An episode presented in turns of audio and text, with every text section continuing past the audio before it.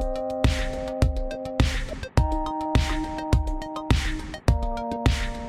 Hello, hello les amis, ici Pauline Agneau et je suis ravie, ravie de vous accueillir pour cet épisode du podcast de Pauline Agneau. Une interview aujourd'hui avec Emmanuel Joseph Day.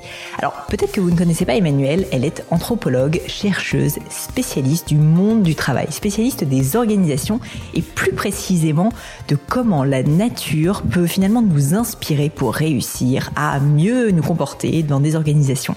Donc on a parlé du biais de conformité, on a parlé également de l'impertinence, on a parlé d'avoir de la grâce relationnelle avec les personnes qui nous entourent, comment arrêter finalement de suivre tout ce que les autres font, pouvoir le dire, pouvoir aller contre le consensus, mais le faire avec grâce, avec élégance. On a évidemment parlé également de sa carrière, de son parcours, comment elle était arrivée à devenir anthropologue, un métier peu commun, et enfin un autre sujet qui lui tient à cœur, la lenteur. Comment le ralentissement, comment le fait de se recentrer sur toi, laisser des moments de pause, des moments d'espace pour la créativité, pour l'intuition, est extrêmement utile à nos vies de personnes extrêmement occupées. Un épisode passionnant qui, je l'espère, sera utile à la plupart d'entre vous. J'en profite pour vous dire, n'hésitez pas à partager cet épisode parce que je trouve que le travail d'Emmanuel mérite d'être largement connu. N'hésitez pas également à lire son livre La stratégie du poulpe. Mais je ne vous en dis pas plus et laisse place à ma conversation avec Emmanuel Joseph Dey. Bonjour Emmanuel. Bonjour Pauline. Merci mille fois d'être avec moi aujourd'hui. Ça me fait très plaisir. J'ai plein de questions, tu vois, j'ai euh, plein plein de feuilles devant moi. Je voulais commencer, si ça te va, dans le vif du sujet par parler de ton dernier livre, La stratégie du poulpe. Alors, peut-être pour commencer assez simplement, est-ce que tu pourrais me dire en gros quel est le message principal que tu as voulu euh, que tu as voulu en fait expliciter avec ce livre? Alors la stratégie du poulpe, alors le titre est pas forcément très explicite, mais le sous-titre l'est un petit peu plus. C'est 60 récits du vivant pour inspirer nos organisations, innovation, collaboration, résilience. Et c'était vraiment l'idée de mélanger les mondes, d'introduire un peu de nature, un peu de fraîcheur dans nos entreprises, dans nos organisations, euh, dans nos quotidiens, pour justement euh, se dire qu'on pouvait s'inspirer d'autre chose. C'est-à-dire qu'au lieu d'aller chercher euh, l'inspiration à l'autre bout du monde, ben peut-être que parfois on la trouvait euh, pas très loin de chez nous, ou en tout cas dans des choses du vivant dont on fait partie, qu'on est des homo sapiens, donc on est des primates, mmh. on fait partie de ce vivant et de se reconnecter un petit peu à lui. Qu'est-ce qui t'a donné euh, l'idée d'aborder les choses sous cet angle? Alors, je sais qu'en fait, tu étudies le sujet sous cet angle depuis un moment, mais pourquoi la stratégie du poulpe? Et finalement, euh, quel est, euh, tu vois, l'angle le, d'attaque que tu as voulu apporter justement sur ce sujet? Alors j'écrivais effectivement depuis longtemps. Euh, je suis, je suis anthropologue à l'origine, donc euh, j'ai toujours écrit. Et j'ai eu envie depuis très longtemps euh, de relier ces univers-là. J'aime bien l'hybridation, j'aime les mélanges des genres. et l'idée m'est venue un été en lisant La vie secrète des arbres hein, de ah. Peter Vollenben, qui aborde, qui aborde le sujet de la nature sous un tout autre angle parce qu'il est garde forestier, il fait partie de cet univers très naturel, il y travaille. Moi, pas du tout, puisque je travaille en entreprise depuis plus d'une quinzaine d'années, hein. euh, mais j'avais l'idée de me dire que finalement c'était des choses très accessibles, très simples, et que on apprendrait plein de choses si on creusait davantage le sujet. Donc j'ai eu envie de le creuser, ça m'a pris pas mal de temps, parce que je viens d'un univers différent et j'avais envie surtout que ça puisse parler à l'entreprise, hmm. parler aux organisations. Et c'était ça l'enjeu, ça le défi, de parler euh, de musaraignes, de baleines à bosse, euh, euh, de hérissons, tout en parlant au monde de l'entreprise. Bah, c'est ça qui est assez fou, c'est que je pense qu'on se dit tous qu'en fait il y a justement en fait une une contradiction quasiment en fait entre civilisation et nature, donc entre entreprise et nature encore plus parce que c'est le summum de l'organisation, on va dire, tu vois, l'entreprise. Puis on voit ça comme quelque chose de froid, comme quelque chose d'absolument pas naturel justement, quelque chose qui est complètement inventé par l'homme. Et du coup, est-ce que tu pourrais rentrer un petit peu plus dans le détail euh, et nous dire bah, en quoi justement est-ce qu'il va y avoir des liens entre le monde de l'entreprise, qui est finalement bah, ton sujet de prédilection, et le monde naturel? Qu'est-ce que c'est que cette stratégie du poulpe? Tu vois, est-ce que tu peux justement euh, expliquer aux personnes qui n'ont pas lu le livre, justement, qu'est-ce que tu veux dire par là?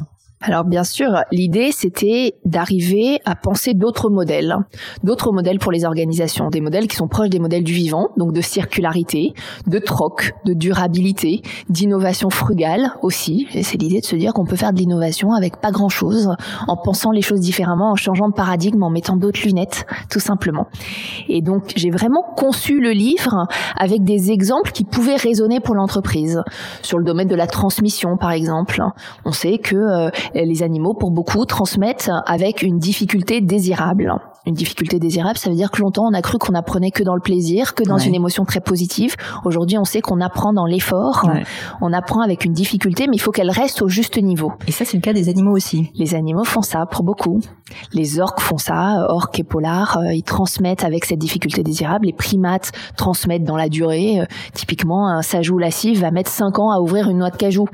Et quand, en attendant, bah, il va troquer, euh, il va trouver la noix de cajou, il va trouver quelqu'un qui sait l'ouvrir, il va partager, il va trouver des astuces. Et quand tu dis transmission, parce que là du coup euh, ça, ça m'ouvre aussi beaucoup l'esprit sur le, monde animal, un orque par exemple va vraiment avoir finalement une, une dimension d'éducation vis-à-vis de ses enfants pour lui transmettre des compétences, euh, de l'expérience dans certains domaines. Absolument. Il va lui apprendre d'ailleurs, enfin chez l'orque, si on reprend l'exemple de l'orque, il y a des exemples euh, très spécifiques puisqu'il y a différentes techniques de chasse. Il y a de la chasse en haute mer et puis de la chasse en échouage volontaire. C'est-à-dire que le corps de l'orque, les 4 tonnes de l'orque vont s'échouer sur la rive, euh, prendre des risques énormes, puisqu'après il ah, faut ramener toute la chair fraîche euh, dans l'eau, donc il va jouer avec les marées, il va jouer avec la puissance des vagues, et il va pas apprendre euh, à tous ces bébés de la même façon selon leur appétence. Donc on voit déjà que la compétence se transmet aussi selon l'appétence, selon la persévérance, la volonté de l'animal. Et pour en revenir à cette question de d'effort, donc il va enseigner d'une certaine manière à ses enfants en les faisant sortir de sa zone de confort, quoi, si je comprends bien. Absolument, absolument. Ils vont prendre des risques. Il va prendre d'ailleurs des, simulacres d'animaux, c'est-à-dire qu'au début, il va faire comme si le phoque c'était un tas d'algues euh, pour euh, l'entraîner. Donc, il va prendre des substituts au départ pour pas s'entraîner sur un, un vrai bébé phoque. Et puis après, il va prendre des bébés phoques, mais sans les manger, c'est-à-dire euh, en, en, apprenant à chasser, mais en le relâchant après, parce qu'il n'a pas spécialement faim à ce moment-là. Oui, donc c'est de l'entraînement. C'est de l'entraînement. Incroyable. Exactement. C'est de l'entraînement et c'est de l'entraînement in situ. Et sur la transmission, on apprend aussi beaucoup de choses pour nos organisations parce qu'il y a de l'entraînement avec du mentoring. Les baleines ont des mentors, par exemple, les baleineaux, les bébés baleineaux. je suis obligée de t'interrompre. Qu'est-ce que tu veux dire par les baleines ont des mentors? Alors, les baleines ont des mentors parce que. Je crois que c'est le titre du podcast. Les baleines ont des ah mentors, messieurs ça, Ça vaut le coup parce que euh, chez les baleineaux et chez les baleines, c'est le mâle qui chante. Et pour éviter la consanguinité, le mâle ne vient pas de la même île. Donc euh, le papa baleine, en quelque sorte, ne vient pas de la même île que la maman baleine, ça évite qu'il y ait de la consanguinité chez les baleines. Et donc dès la naissance, lui, il retourne chez lui. et donc le bébé baleineau se retrouve seul avec sa maman. Et manque de peau, la maman, elle sait pas chanter parce que c'est les c'est les mâles qui chantent. Mm. Et donc il est escorté pendant un an par un vieux mâle sage de la troupe incroyable. qui reste à côté de lui, à côté de la maman baleine, pour l'aider finalement dans l'apprentissage du chant. C'est incroyable. Et c'est vraiment un principe de mentoring, c'est-à-dire qu'une fois que euh, le bébé baleineau est, prêt à voguer, à naviguer, ben le grand mâle, le vieux mâle peut s'en aller. Donc l'objet du livre, si je résume, et tu me dis si je me trompe, c'est de tirer en fait un fil conducteur, un parallèle entre le monde animal pour nos organisations en nous disant en fait il y a déjà énormément de choses qui fonctionnent bien dans la nature parce qu'en plus ça fait des millions et des millions d'années que c'est en train d'évoluer pour aller justement vers la meilleure version bah, de, cette évolution et bah, comment en fait utiliser finalement tous ces enseignements de la nature dans le monde euh, dans le monde corporate quoi. Oui, nature, dans le livre, c'est à la fois animal et végétal, parce qu'il y a des apprentissages incroyables de l'intelligence des plantes. On sait que les plantes surcommuniquent. On sait qu'il y a des alliances entre monde végétal et monde animal euh, pour être plus résilient. Euh, donc, on connaît aujourd'hui beaucoup de choses sur le monde végétal. Donc, ça intègre aussi ça. Ça intègre la puissance euh, du monde végétal et sa capacité d'adaptation et de résilience et tout ce qu'effectivement on pourrait en retirer pour faire évoluer nos modèles, à la fois organisationnels et collectifs, mais aussi personnels, parce qu'en matière d'émotion, on a beaucoup à apprendre, de prise de décision, d'intuition. Euh, je m'intéresse aussi beaucoup au phénomène d'intuition dans les organisations. Et le monde animal est, très doué sur ces questions-là parce a une approche sensorielle très forte. Justement, je voulais te demander, est-ce que tu aurais un, deux exemples qui t'ont particulièrement marqué où tu estimes que notre civilisation actuelle, et notamment dans le cadre de l'entreprise, pourrait plus bénéficier euh, de tout ce que tu as découvert dans le cadre de bah, ces recherches sur le monde, donc naturel, pas uniquement animal? Tu vois, bah, le mentoring par exemple ou... Il y a un joli exemple hein, qui est un exemple sur le gorille. Euh, on assimile le gorille à la force, à la puissance. On l'assimile aussi souvent à l'autorité. On a souvent parlé du mal alpha comme étant assez dominant. On sait aujourd'hui, et les travaux du primatologue Franz de Waals montrent ça, que ce qui va permettre au gorille de devenir un mal alpha, c'est-à-dire un chef de troupe, c'est sa douceur. C'est-à-dire qu'il y a une compétence différenciante chez le gorille et ça va être sa douceur. Et en plus de 15 ans dans les organisations, j'ai jamais vu le mot douceur dans un référentiel de compétences managériales ou de leadership. Donc il y a des mots qui comme ça sont complètement inexistants et pourtant on sait aujourd'hui que c'est un critère différenciant euh, chez les primates. C'est hyper intéressant.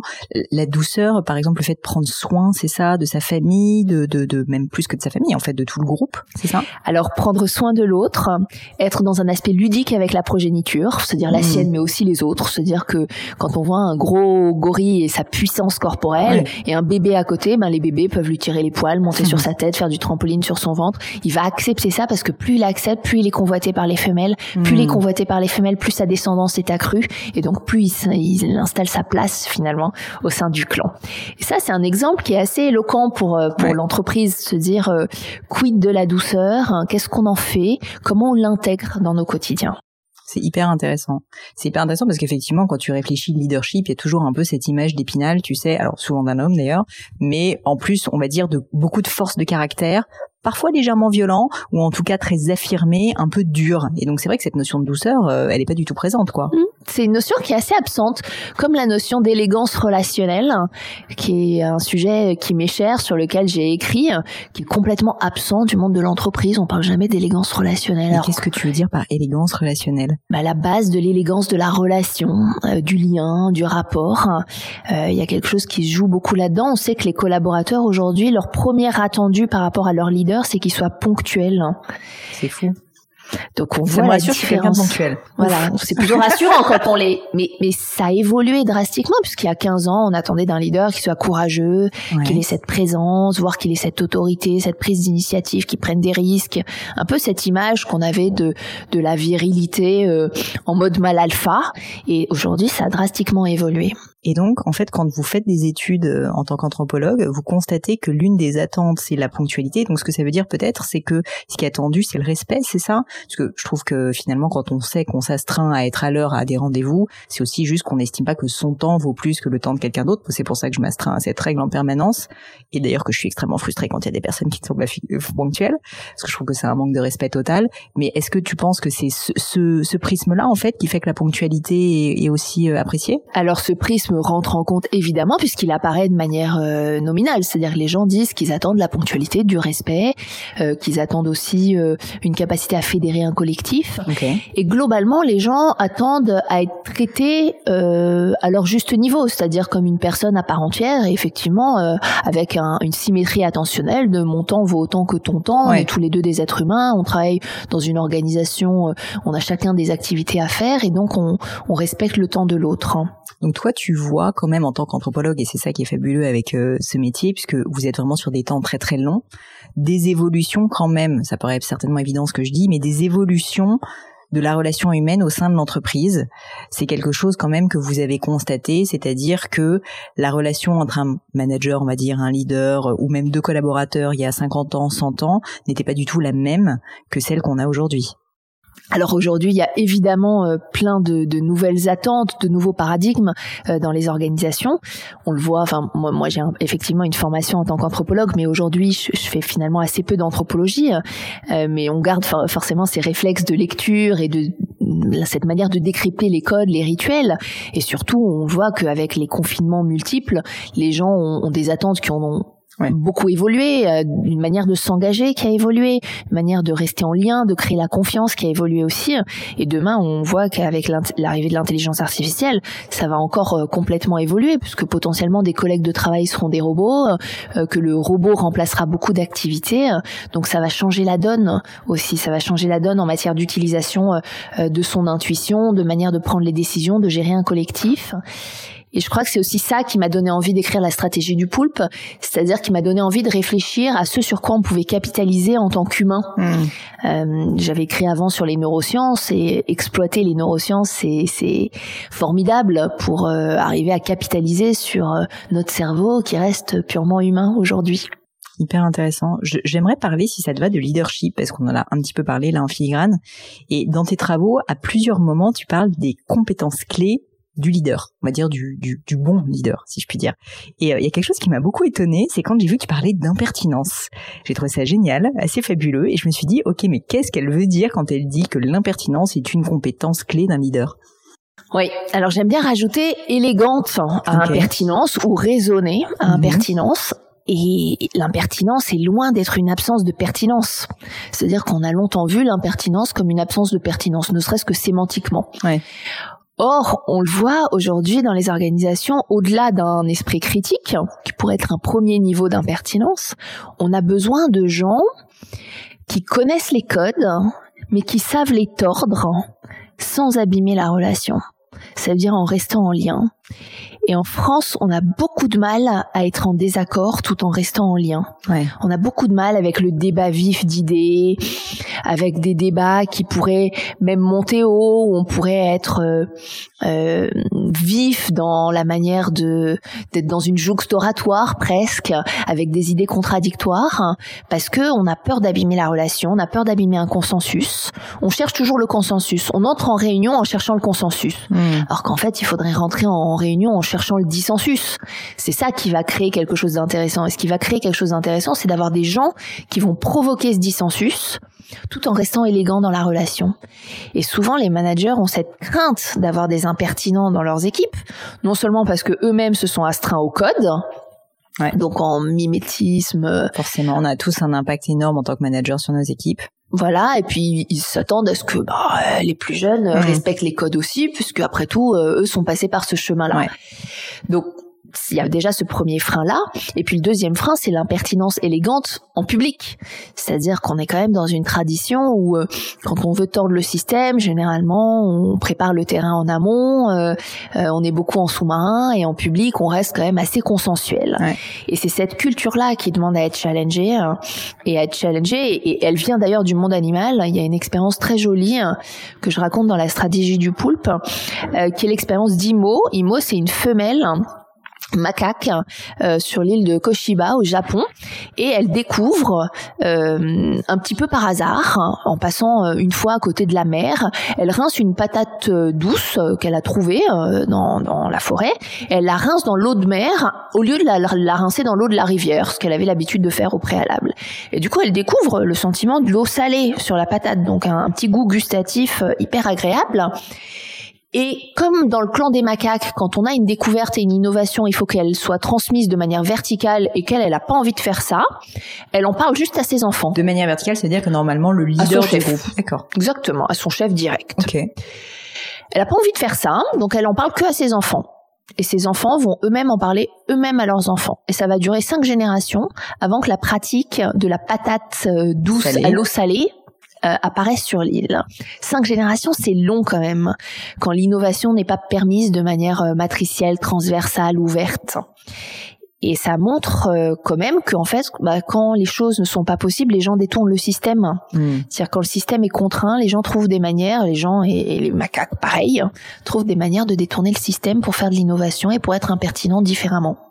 Et donc concrètement, en tant que manager ou que manager, euh, l'idée de cette euh, impertinence élégante, ça serait de fuir le consensus pour les mauvaises raisons, c'est-à-dire uniquement pour suivre le consensus, donc d'aller un peu contre nos propres biais cognitifs, de vouloir accepter, on va dire, la confirmation en permanence, et de se dire, bah non, si je suis pas d'accord, je peux le dire, mais il faut savoir le dire avec élégance.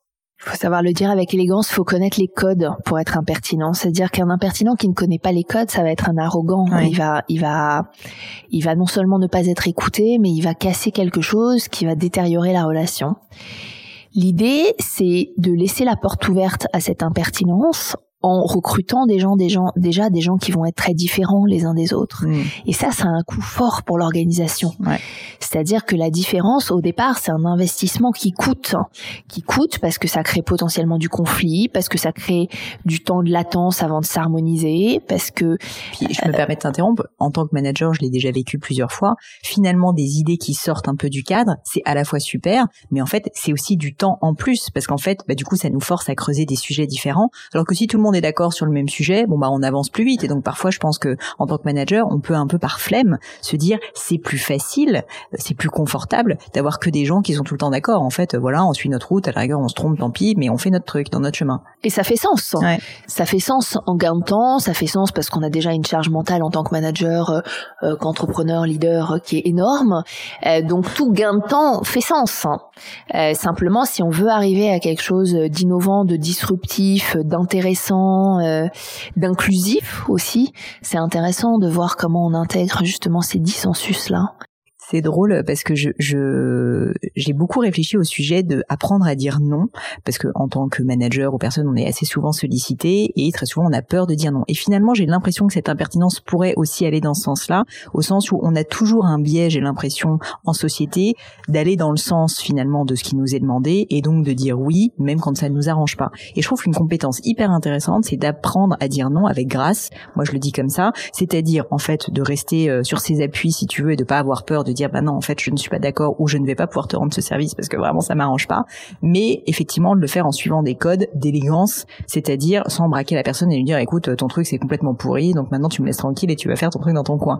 Et c'est pas facile. C'est sacrément difficile je trouve de réussir à avoir cet équilibre entre les deux Et, et j'aime l'idée de grâce, hein, c'est-à-dire ça fait partie des mots qu'on entend peu en entreprise Mm. parce que euh, il est associé peut-être au corps comme l'élégance ou à une apparence, alors que finalement on parle de choses très intériorisées. Et la grâce c'est comme l'élégance, c'est quelque chose qui est très intériorisé dans la manière de faire, dans le lien concret aussi.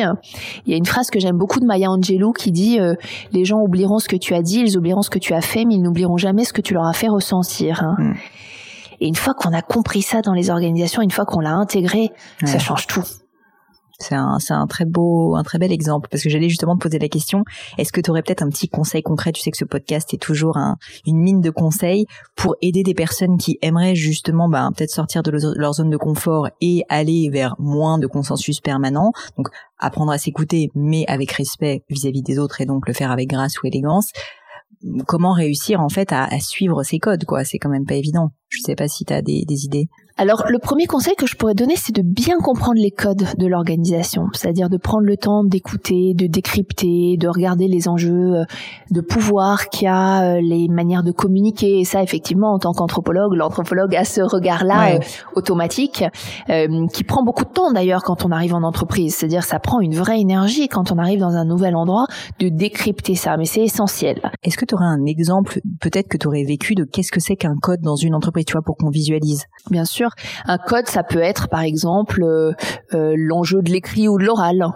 Est-ce Hmm. qu'on a tendance à consigner à l'oral? Est-ce que quand on se parle, on fait des comptes rendus euh, après? Est-ce qu'on a besoin de, de, de traces? C'est un peu la culture de la boîte, quoi. C'est une culture d'entreprise, hein, les Mm. codes. Et puis après, il y a des codes un petit peu plus tacites, hein, c'est-à-dire les enjeux, qui cherche quoi dans sa carrière, quel est le next step pour les, pour l'un, pour l'autre. finalement, qu'est-ce qui motive les gens? C'est-à-dire quel est leur moteur Est-ce qu'ils ont un moteur euh, de pouvoir? Est-ce qu'ils ont un moteur de titre? Est-ce qu'ils ont un Mm. moteur de compétence Est-ce qu'ils ont un moteur de visibilité? C'est tout ça les codes tacites. hein.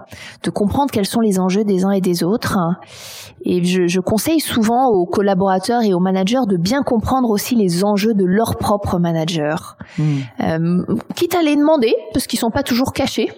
Voilà. Quitte à échanger, ouvrir le sujet là-dessus, euh, euh, que ce soit plus un tabou. hein. Ouais, donc dire, euh, c'est qu'est-ce qui compte pour toi euh, D'accord.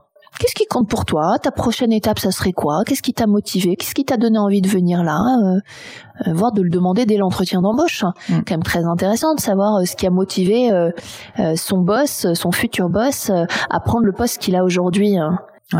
Et à l'inverse, euh, en tant que manager, moi, c'est un exercice que je fais et que je trouve assez génial, que je te partage. C'est quand je fais passer des entretiens, je demande toujours quels sont tes objectifs de carrière, de manière très large. c'est quoi tes objectifs à 5 ans, 10 ans, où est-ce que tu te vois? C'est hyper instructif parce qu'en fait, justement, tu comprends qu'est-ce qui compte pour cette personne réellement. Mmh. C'est très intéressant. Et puis, en France, on a vraiment une culture de l'engagement sur le long terme, à la différence des États-Unis, par exemple, où c'est classique de venir en entretien d'embauche et de dire, voilà, moi, dans un an, deux ans, euh, je me vois là, je me vois ailleurs, complètement ailleurs. Et mmh. cette étape-là que vous me proposez, c'est une étape. En France, si on dit ça en entretien d'embauche, euh, il y a peu de chances que ça se matérialise par quelque chose euh, de, de signé. C'est clair. Et c'est dommage.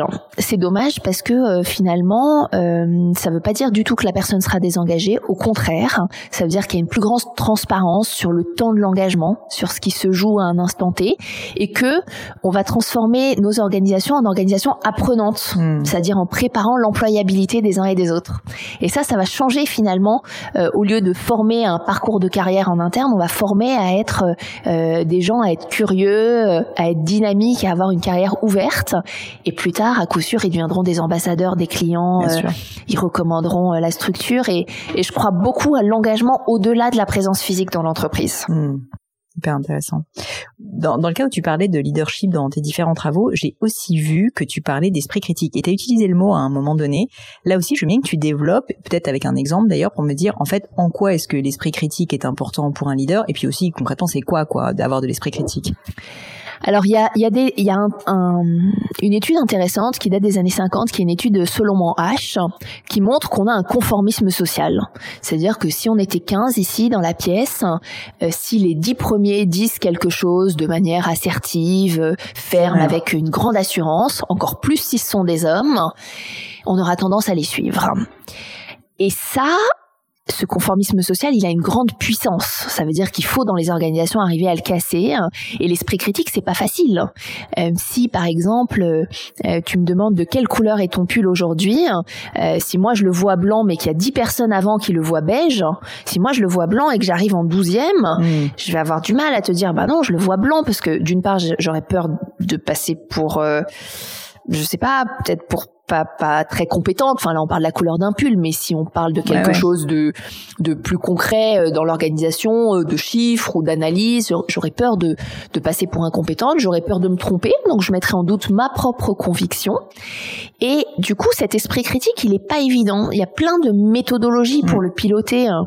de laisser parler, d'offrir la parole à des gens qui s'expriment moins habituellement, des gens qui potentiellement pourraient être plus sensibles à l'esprit de groupe euh, d'arriver à créer des collectifs qui ne soient pas trop grands non plus. Parce qu'il y a une règle qui s'appelle l'effet Ringelmann, qui est telle que si on est beaucoup à faire une activité en collectif, chacun va lever le pied un petit peu faire un petit peu moins. Et ça, c'est ce qu'on appelle la mmh. dilution de la responsabilité.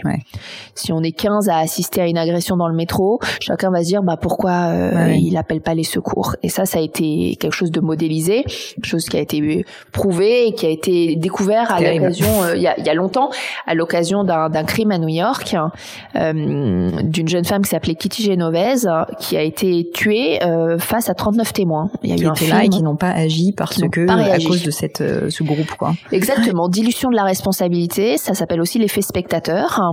C'est l'idée de se dire, ben, on fait des compromis euh, avec sa conscience. On se dit, ben, c'est peut-être, euh, dans son cas, elle, elle était agressée, elle criait, et les gens se sont dit, ben, peut-être que c'est une dispute, une querelle d'amoureux, peut-être qu'au final, je devrais pas intervenir. Ça sera mal vu. Ça serait mal vu. Mm. Euh, j'aimerais pas qu'on fasse ça si je, je, me disputais en pleine rue. Et ça, c'est les deals qu'on fait avec notre propre conscience. Et plus il y a de monde concerné, moins chacun se sent responsable. C'est assez flippant. comme phénomène, mais effectivement, je vois très très bien de quoi tu veux parler. Et donc, pour en revenir à l'esprit critique, est-ce que tu penses que on a une responsabilité en tant que manager ou leader aussi d'être un exemple d'esprit critique, ou en tout cas de valoriser l'esprit critique chez nos collaborateurs? Tu parlais, tu vois, bah, de cet exemple assez euh, intéressant du pull blanc, de dire, enfin, euh, n'hésitez pas à donner un avis différent si vous pensez euh, quelque chose de différent, et encourager peut-être quelqu'un qui va dire, moi je pense qu'il est beige. Ah bah oui, peut-être. Alors explique-nous pourquoi, etc.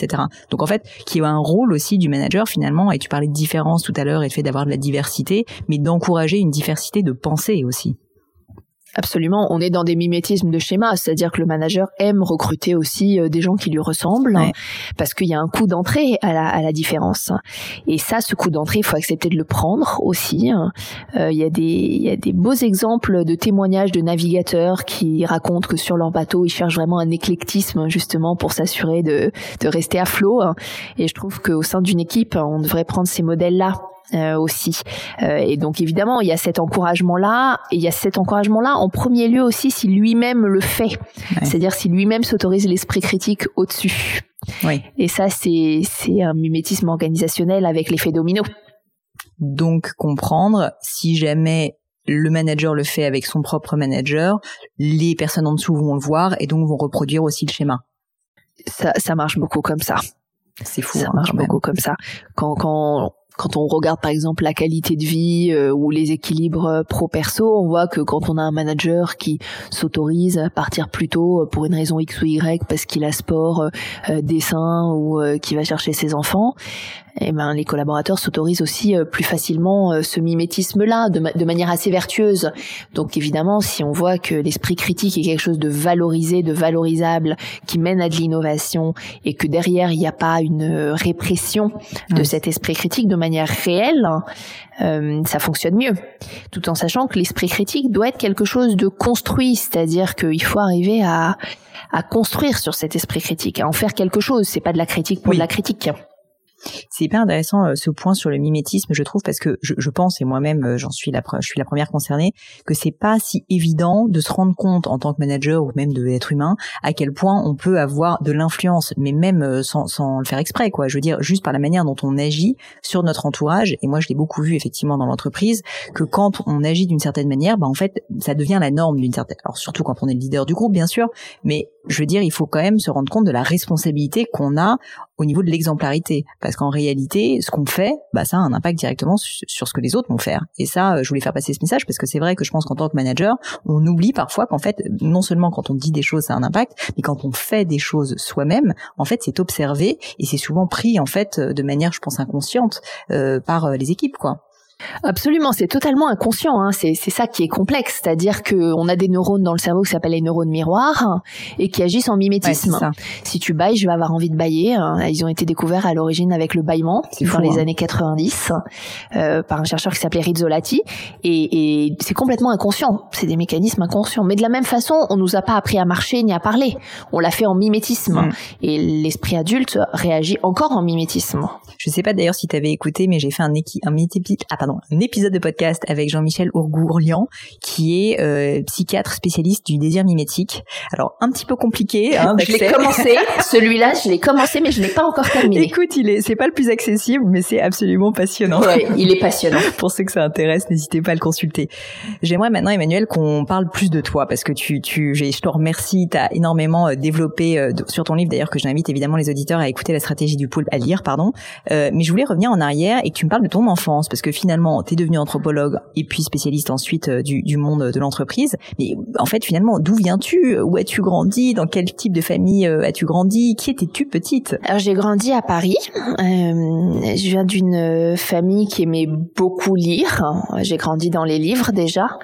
et toute petite, je marquais que je voulais être écrivain sur les ah feuilles de l'école où on nous demandait le métier. je, je pense pas qu'on le fasse encore à l'école aujourd'hui, mais à l'époque, on nous demandait le métier qu'on voulait faire. Moi, je m'étais écrivain et mes parents me disaient mais euh, c'est pas un métier, il faut que tu, il faut avoir un autre métier en plus. Je pense que j'ai un peu grandi avec cette croyance qui était peut-être mm. une croyance un peu limitante d'ailleurs parce que peut-être que sinon j'aurais commencé à écrire euh, plus tôt et euh, et des romans, voilà. Donc j'ai grandi avec cette idée qu'il fallait quand même avoir un métier, mais aussi avec l'idée qu'il fallait faire ce qu'on aimait, voilà, faire ce qu'on aimait tout en sécurisant quand même ce qu'on aimait. Ça, c'est tes parents qui t'ont qui t'ont fait transmis cette valeur? Consciemment ou inconsciemment, oui, mais en tout cas, ils m'ont beaucoup laissé euh, euh, étudier, explorer. J'ai été étudiante jusqu'à extrêmement tard. Euh, puis après, j'ai recommencé une thèse de doctorat tard. Enfin voilà, j'ai eu du mal à quitter ce monde assez fabuleux des études. Si je pouvais, j'y retournerais d'ailleurs. Et le fait d'écrire et d'être, enfin voilà, de continuer la recherche me fait le côtoyer quand même. Et puis j'enseigne aussi, donc je le, je le côtoie encore. Mais c'était dur cette idée de se dire, je vais quitter ce monde d'apprentissage quotidien et, et la chance que j'ai eue, c'est de jamais m'ennuyer euh, une seule journée. Je, je peux pas citer une seule journée, euh, alors d'ennui, mais d'ennui créatif, quoi, de, de vagabondage mental. Donc voilà, j'ai j'ai grandi dans cette dans cet environnement-là et j'ai eu beaucoup de chance, je pense, euh, d'avoir aussi des parents qui ont accepté ça voilà, qui ont accepté ça, qui ont permis ça, qui m'ont jamais freiné euh, dans toutes mes lubies euh, et mes envies, qui pouvaient paraître contradictoires, mais mais aujourd'hui j'y trouve un grand sens et une grande cohérence. Et tes parents n'étaient pas du tout dans le secteur de l'enseignement? Pas du tout. Donc en plus, pas de... Parce que souvent, c'est vrai que c'est des schémas qui se reproduisent, quoi. Non, absolument pas. Non, non. Je... Personne dans ma famille euh, n'était chercheur. Je suis devenue chercheur complètement par hasard. J'ai intégré après Macagne, euh, l'école des hautes études en sciences sociales, qui était une, une école, une grande école de recherche, euh, qui faisait de l'anthropologie. Je savais pas ce que c'était, moi, l'anthropologie du tout. Et c'est parce que mon grand-père était auditeur libre à l'école des hautes études en sciences sociales, qui est une école sur le... on peut être auditeur libre et c'est encore un grand luxe, ça, de pouvoir être auditeur libre sur euh, l'histoire du beau, euh, l'histoire du corps, du savon. juste assister à un cours. Quoi. Juste assister à tous les cours qu'on veut. On prend le catalogue, on regarde, on demande l'autorisation et c'est bon. Et, euh, et voilà, j'ai découvert ça par hasard. Et comme j'étais quand même, euh, j'avais du mal à tenir en place, il fallait que je fasse plusieurs cursus à la fois, toujours, forcément. J'ai encore gardé ça euh, encore aujourd'hui. C'était l'idée, je pense, de courir un peu après le temps. C'est-à-dire, je mhm. me disais, mais après la cagne, c'était quand même tellement intense, je vais pas faire juste un cursus. Donc j'en ai mhm. fait plusieurs à la fois. Voilà je sais que tu t'intéresses beaucoup à la lenteur, ce qui est quelque chose quand même de très rare à l'heure actuelle. Et donc, je trouve ça passionnant et je voulais comprendre euh, peut-être qu'est-ce qui t'avait euh, intéressé dans ce sujet du ralentissement, de la lenteur, peut-être qu'il y a un lien avec la nature. Et puis d'autre part, en fait, en quoi est-ce que justement la lenteur peut nous apporter des choses, notamment à l'heure actuelle où on est plutôt dans l'extrême inverse, à vouloir en permanence faire plus, faire plus, faire plus, parfois quitte à aller jusqu'au burn-out? Alors le vivant a des exemples de lenteur fabuleux hein, euh, et des exemples de changement de rythme fabuleux. Il y a un petit animal qui s'appelle le tardigrade qui ressemble à un petit ourson de mer hein, et c'est un animal extrémophile, c'est-à-dire qui vit dans des environnements extrêmes. Il peut résister au vide spatial, euh, vivre par plus de 250 degrés, ah euh, résister aux ultraviolets et en ce moment tous les milliardaires du monde entier les envoient sur la lune. C'est incroyable parce qu'il a cette capacité à se à être congelé et à revenir à la vie aussi. Comment s'appelle ce, ce petit animal? Tardigrade. Le tardigrade, voilà, il gagne à être connu. Hein. Bah ouais. et euh, il, est, il, est, il est tout petit. Et, euh, et si on l'envoie sur la Lune, c'est parce que justement on s'intéresse à ses, ses, propriétés physiques et aussi parce qu'il peut être congelé et être réhydraté et revenir à la vie et retrouver ses fonctions vitales. Donc forcément, il intéresse tous ceux qui sont intéressés par la congélation euh, et la vie dans le futur. Et surtout, il est l'exemple du changement de rythme, c'est-à-dire mmh. cette cette, incap enfin, cette incapacité que nous les humains on a, à l'exception des sportifs qui ont compris que pour de la performance, il fallait changer de rythme, je trouve que c'est quelque chose à explorer euh, euh, et enfin sur lequel il faut il faut se questionner parce qu'on ne sait plus ralentir. On est comme des hamsters dans la roue qui courent en permanence et l'idée du ralentissement nous effraie parce que c'est une idée de vide, c'est une idée de rien, c'est une idée où on est confronté à nous-mêmes et pourtant, euh, c'est là que tout se passe. C'est là que les idées arrivent, euh, c'est là que la créativité mûrit, que l'intuition se développe. Euh, il y a quelque chose qui se joue dans le vide, dans le rien. Dans le fait de s'ennuyer même peut-être d'apprendre à s'ennuyer. Les enfants ne, ne s'ennuient plus aujourd'hui, ils ont des activités en permanence, c'est la surenchère de tout. Et, et d'apprendre à s'ennuyer, enfant comme adulte, c'est quelque chose d'essentiel, parce que c'est là où on se crée d'autres univers, hein. c'est là où on prend conscience des choses. Hein. Et euh, les Britanniques ont, ont, une règle qui s'appelle les 3 B, ils disent que les idées viennent dans le... Ils disent pour les 3 B, ils disent bed, bathroom and bus, et je peux rajouter le brossage dedans, enfin voilà, les, les moments où on est un peu dans des moments de creux, dans des moments de confronter à nous-mêmes où on fait rien où on n'a pas pas un podcast dans les oreilles, où on marche sans rien. Aujourd'hui, quand on est dans les embouteillages, on allume la radio. Quand on fait du jogging, on se met un podcast ou quelque chose. Et, et moi, la première. Et c'est intéressant de garder des moments de vide. C'est vrai que je sais pas toi, mais dans mon enfance, en tout cas, j'avais énormément de moments où euh, bah, j'étais un peu laissée. Et c'est pas que mes parents s'occupaient pas de moi, mais j'étais laissée à, à m'occuper mais j'avais pas grand chose pour m'occuper quoi. Donc en fait je construisais euh, des châteaux de sable. Enfin je faisais euh, ce que font les enfants quoi. C'est-à-dire que je m'occupais avec rien. Et je m'occupais mais du coup je pense que c'était aussi un très grand moyen de, de susciter la créativité. Et c'est vrai que quand je vois aujourd'hui beaucoup d'enfants bah, ils ont toujours alors évidemment une tablette un téléphone euh, toujours en train de faire le cours de maths le cours d'anglais de flûte traversière ou je ne sais quoi. Et tu te dis bah en fait est-ce que cette période là un peu idyllique où on nous laissait juste être et faire des choses à partir de rien, est-ce que c'est pas un peu dommage qu'elle ait disparu? Ah, absolument, on va on va changer radicalement euh, notre rapport à la créativité et la digitalisation et les écrans euh, euh montrent déjà ça. et puis sans parler du métaverse mmh. et de tout, tout, tout ce qui arrive sur ce rapport à la réalité, sur ce rapport à l'imaginaire aussi. Et la création d'un imaginaire, elle est extrêmement puissante hein, parce qu'il se passe beaucoup de choses. Mais on en revient à ce que tu disais précédemment sur le mimétisme et sur l'esprit de groupe. Comme on voit tout le monde le faire, j'imagine qu'en fait, on, toi-même en tant que parent, on se dit, bah finalement, euh, tout le monde fait faire des cours d'anglais, de chinois, de russe et de je ne sais quoi, de grave maga à mes enfants. Du coup, il faut que je fasse pareil. Et donc, en fait, c'est presque vécu comme un mal, quoi, de laisser les enfants euh, ne pas s'occuper. Oui, et puis c'est extrêmement culpabilisant aussi. Mm. Il y a quelque chose de l'ordre vraiment de, de la, la, culpabilité, de se questionner sur effectivement ce rapport-là à la parentalité. Hein. Euh, et puis en même temps, euh, l'apprentissage et apprendre à ses enfants à, à, résister à ce conformisme social, c'est mm. quelque chose de très fort, de très complexe aussi, hein, mais, mais euh, qui, a, qui, a, une certaine puissance. Je peux imaginer. Pour terminer, euh, ma chère Emmanuelle, tu le sais certainement, j'ai un petit crible qui sont des questions personnelles. Première question, est-ce que tu as dans ta vie vécu un grand échec? Un grand échec qui t'a marqué, qui t'a certainement appris des choses? Et je veux bien que tu m'en parles, que tu me le décrives et que tu me dises justement qu'est-ce qu'il t'a appris? Alors j'ai vécu beaucoup d'échecs.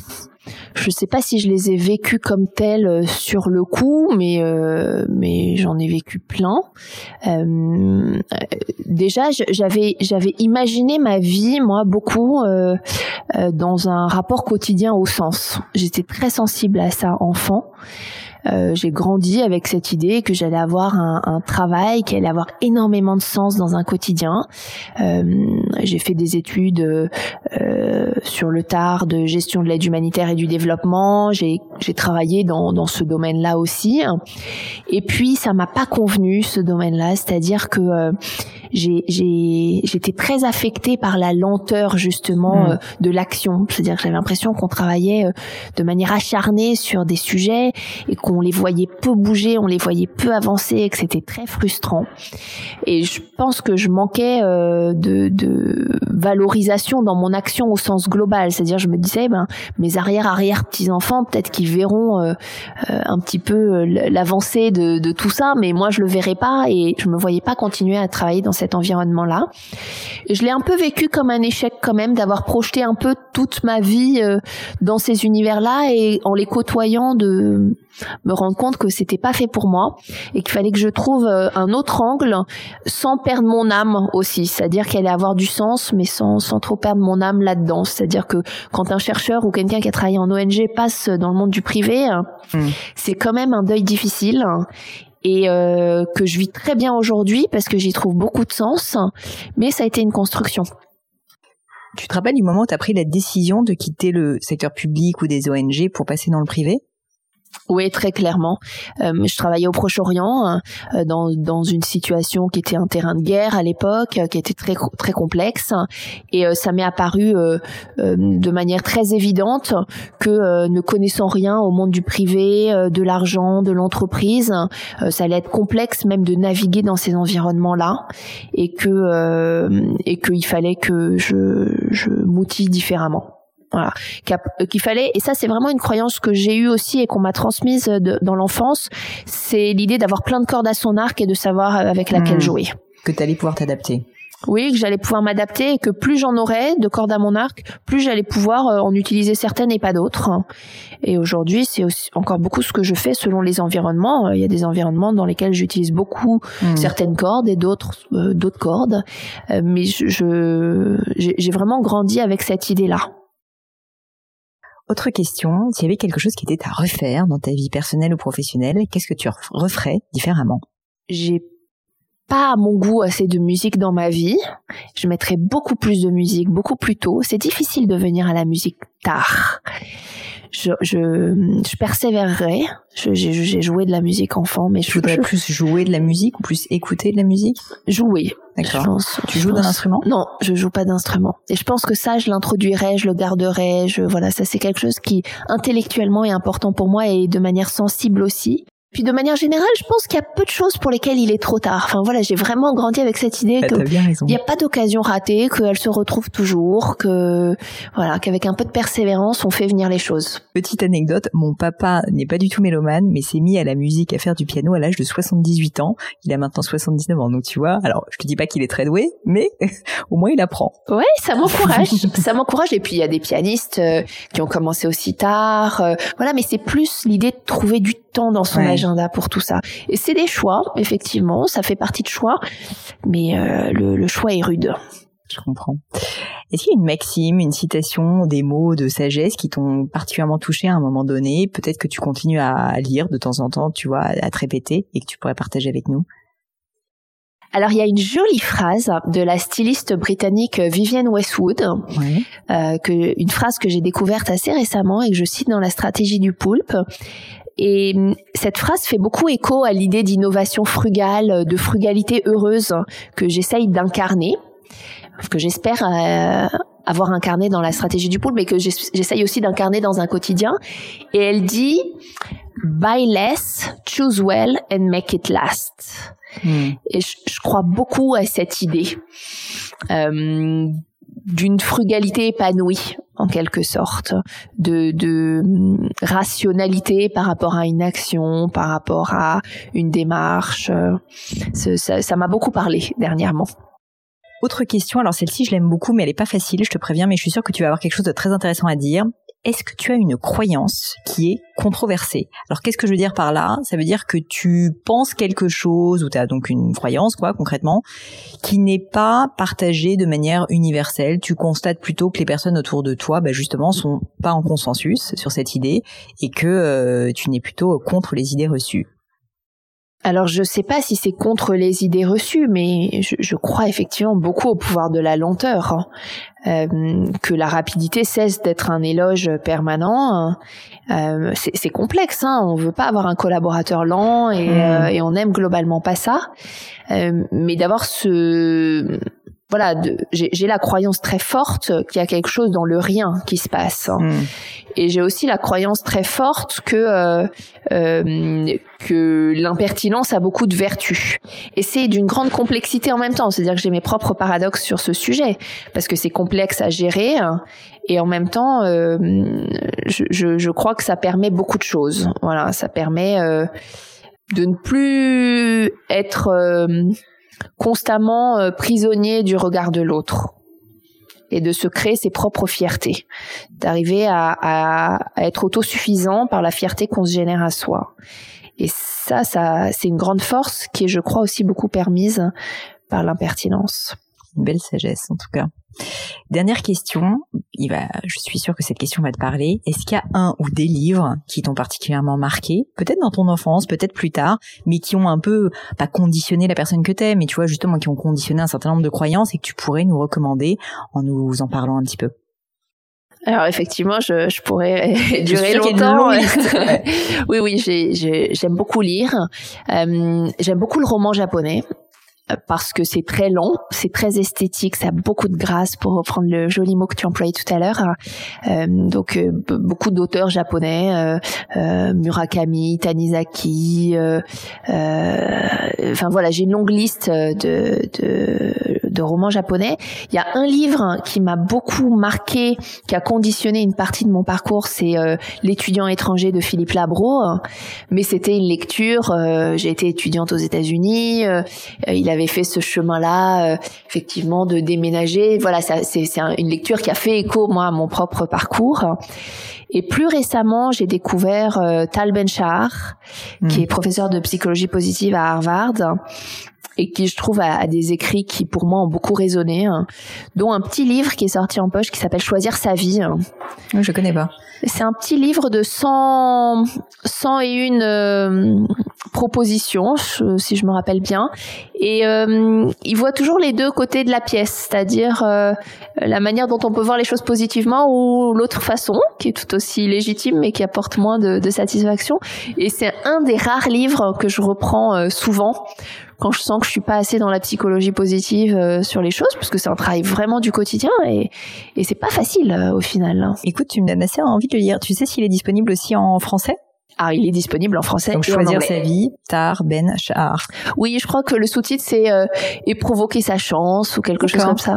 Bah, écoute, affaire à suivre. Affaire à suivre. Emmanuel, merci mille fois pour ton temps. Merci d'être venu jusqu'à moi si on veut te retrouver, si on veut suivre tout ce que tu fais, déjà évidemment on peut commander la stratégie du pool qui se retrouve à peu près partout, si je me trompe pas. Ouais, absolument. Voilà. Euh, et si jamais on veut te suivre toi, où est-ce qu'on le fait? LinkedIn, c'est pas mal. Ok, c'est le meilleur moyen. Et donc on peut te contacter éventuellement sur LinkedIn absolument. pour te remercier. N'hésitez pas à le faire, messieurs dames. Remercier Emmanuel pour sa présence avec moi sur le podcast et je te remercie à mon tour. C'était un grand plaisir. C'est moi qui te remercie. Merci Pauline. Bye bye les amis, c'est la fin de cet épisode, mais avant de vous quitter, quelques détails en plus. D'abord pour toutes les infos sur le podcast et cet épisode, ça se passe sur polinegno.com, vous aurez tout promis, juré. Aussi, si vous souhaitez me contacter pour me poser des questions, me proposer de nouveaux invités, eh bien n'hésitez pas à le faire directement sur LinkedIn, Instagram ou YouTube, je vous attends. Enfin, encore mille merci de m'avoir écouté jusqu'ici, j'espère de tout cœur que ça vous a plu et je vous dis à très vite pour un nouvel épisode.